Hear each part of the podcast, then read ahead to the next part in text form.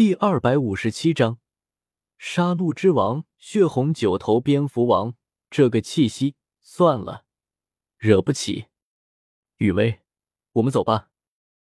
听到了唐三的招呼之后，白雨薇眨了眨眼，然后便跟在唐三的身后，一起朝着杀戮之都的内部走去。杀戮之都内部，某指正控制着唐晨充当杀戮之王的血红九头蝙蝠王。在唐三进入杀戮之都的那一刻，顿时就是一个哆嗦。这个气息，寄生在唐晨体内的血红九头蝙蝠王，用他那不大的脑容量想了半天，都没有想明白自己感知到的情况是怎么回事。因为从唐三的身上，血红九头蝙蝠王感受到了修罗神的气息。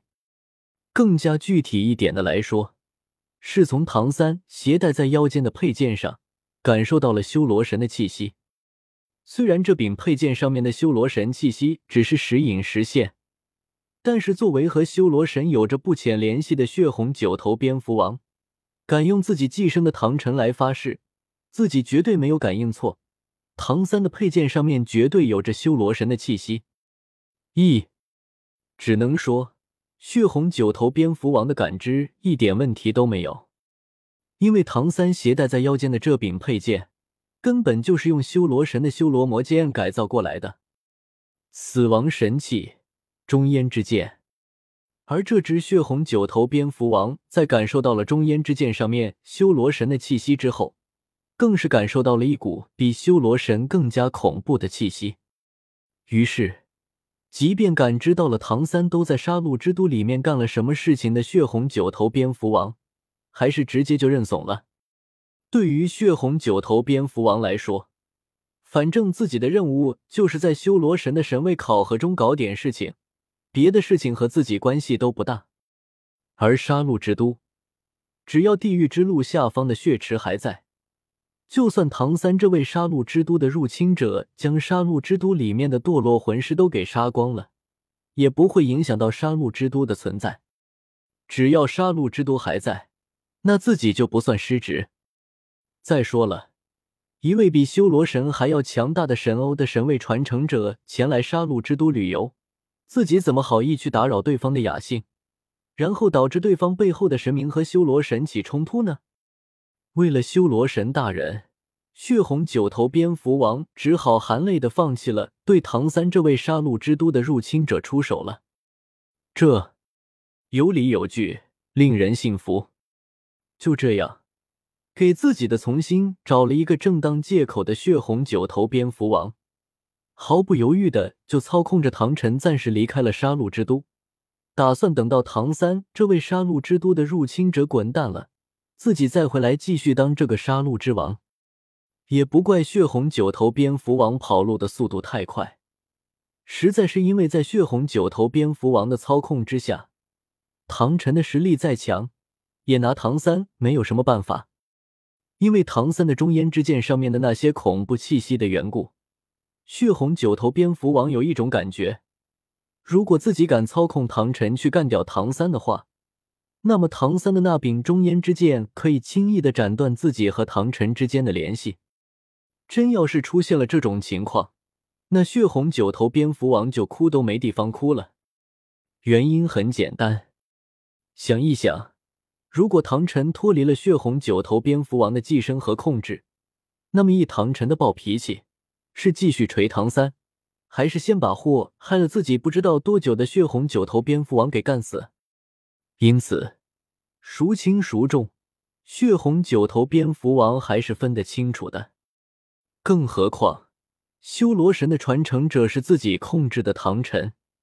又不是入侵了杀戮之都的唐三。所以，作为和修罗神之间有着很深的隐蔽联系的狗腿子，血红九头蝙蝠王当然是优先保证修罗神的传承者在自己的控制之下了。另一边。唐三带着白羽薇正在尽情的用杀戮之都里面的这些堕落魂师来制造着不死者，只不过让唐三比较意外的是，自己已经快要把杀戮之都里面一半的堕落魂师给转化成不死者了，怎么那位杀戮之王还没有出来？有一说一，唐三还打算着见见自己的这位身为杀戮之王的曾祖父，然后看看能不能将对方给转化成不死者呢。早在进入杀戮之都之前，唐三就想好了怎么解决唐晨这位杀戮之王的问题。在唐三的计划中，等到杀戮之王因为自己在杀戮之都里面搞破坏而出现的时候，自己就用中烟之剑斩断唐晨和血红九头蝙蝠王之间的联系。到时候，恢复了神智的唐晨肯定是要第一时间锤死血红九头蝙蝠王的。再然后，恢复了神智的唐晨，身体上是绝对承载不了那些庞大的修罗神力的。这样一来，只要自己用波色系来作为诱饵，有很大的可能性让唐晨自愿被转化成不死者。只要将唐晨给转化成了不死者，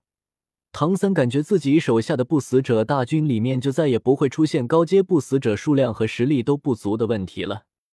实力，唐晨转化的不死者绝对是斗罗大陆上面顶级战斗力之一。数量，有了唐晨在。唐三害怕手下会缺少高阶不死者，直接派遣唐晨出去乱杀就够了。至于说将唐晨转化成不死者，唐三的心里会不会过意不去？呵呵呵，别闹！无数次的轮回中，唐三哪里还会在意什么唐晨？用唐三的想法来说，就是你唐晨是昊天宗的唐三的曾祖父，和我唐门的唐三有什么关系？不得不说的是，在唐三的心里，如果唐昊不是自己这一世的亲生父亲，那么唐三绝对会把唐昊列入不死者的第一人选。毕竟，斗罗大陆最年轻的封号斗罗，是很有被转化成不死者的价值的。对于现在的唐三来说，斗罗大陆上面的所有人，只有白羽薇和小舞两个人，是唐三不舍得转化成不死者的。可惜，白羽薇已经为了唐三而死，被迫转化成了不死者，而小舞又不知所踪，所以现在的斗罗大陆上面，在转化不死者的方面，就没有能让唐三下不去手的人。没办法，无论是唐三经历的轮回，还是现实世界的经历，从头到尾，为了唐三可以不惜一切的。为了唐三可以付出一切的，只有白羽薇一个人。唐昊也好，唐晨也罢，唐门也行，昊天也算，所有人、所有势力加到一切，对唐三的付出都不足白羽薇对唐三付出的万分之一。而这些人和这些门派宗门，从唐三这里获得回报却是数不胜数。可是为唐三付出了一切。无数次丢却了性命的白羽薇，却从来没有从唐三这里获得过什么，也从来没有想过从唐三这里获得过什么。这是诛心之后又黑化了。不过，这黑化的是不是有点膨胀了？白羽薇感受着唐三此时的状态，忍不住的在心里小声的嘀咕了几句。